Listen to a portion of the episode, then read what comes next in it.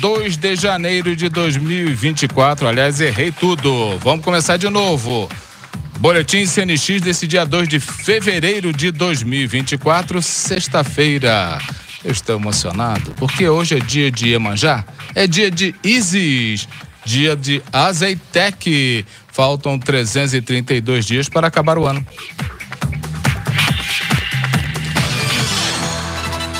Previsão do tempo com informações do Centro de Ciências Atmosféricas da Unifei para sábado.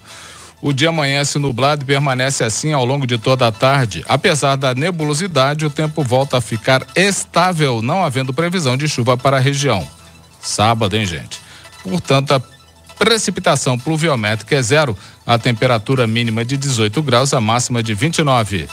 Para domingo, o dia amanhece com o céu parcialmente nublado. Com a chegada da tarde, a nebulosidade aumenta devido à influência de uma área de baixa pressão próxima à região, intensificando o fluxo de umidade, deixando o tempo instável.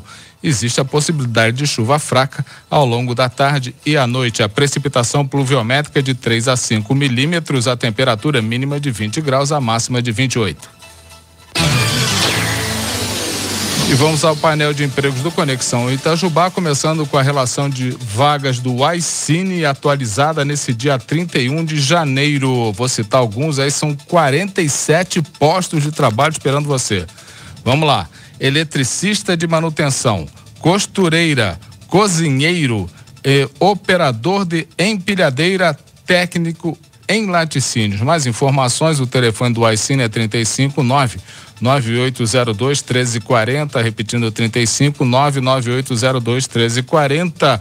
O Assine fica na Avenida Professor Ivan dos Santos Pereira, 47, bairro São Vicente. Para você que quer fazer aquele atalho esperto, vai lá e faz o seu cadastro, leva carteira de trabalho, CPF, documento de identidade, cartão do PIS ou cartão cidadão.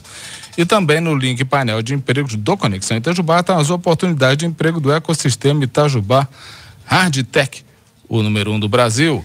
Vou citar alguns aqui, hein? São mais de 20. Técnico de informática, analista de sistemas pleno, analista de suporte. Mais informações no Instagram, arroba vagas ou no site inovai.org.br barra vagas. São notícias que estão no site conexãoitajubá.com.br hoje. INSS convoca 4 milhões e 300 mil pessoas para fazer prova de vida. SISU 2024. Matrícula de selecionados começa nesta sexta-feira. Piso da enfermagem.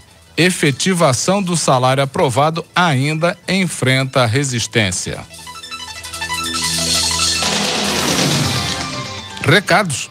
Pelas semifinais da Taça Sul Mineira de Futebol Sub-20, nesta quinta-feira, o Huracan venceu a equipe de Caxambu pelo placar de 3 a 0 e vai para a final contra a equipe de Poços de Caldas. Nesse sabadão, dia 3, acontece trad o tradicional baile das torcidas com a grande confraria do samba a partir das nove e meia da noite no Gibá Beer Garden. Trem de futsal down nesse sábado também, mas às 10 horas da manhã no ginásio do Tigrão, o projeto T21 Arena Park. Participação é gratuita. A Prefeitura de Itajubá está promovendo medidas preventivas para evitar a proliferação do Aedes aegypti, mosquito transmissor da dengue, zika e chikungunya. Os agentes de endemia realizam visitas domiciliares, oferecendo orientações e identificando possíveis focos de dengue.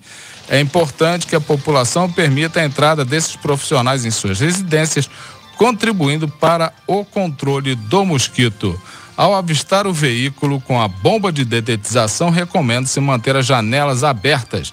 Apesar do hábito de fechar as portas, manter as janelas abertas auxilia na eficácia do produto, atingindo o Aedes aegypti que pode estar dentro das edificações. Lembrando que 95% dos focos estão localizados no interior das residências. Em caso de dúvidas ou para relatar possíveis focos do mosquito, a população pode utilizar o Alô Prefeitura, disponível no aplicativo Itajubá Digital pelo telefone WhatsApp 359 98928863, repetindo 998928863.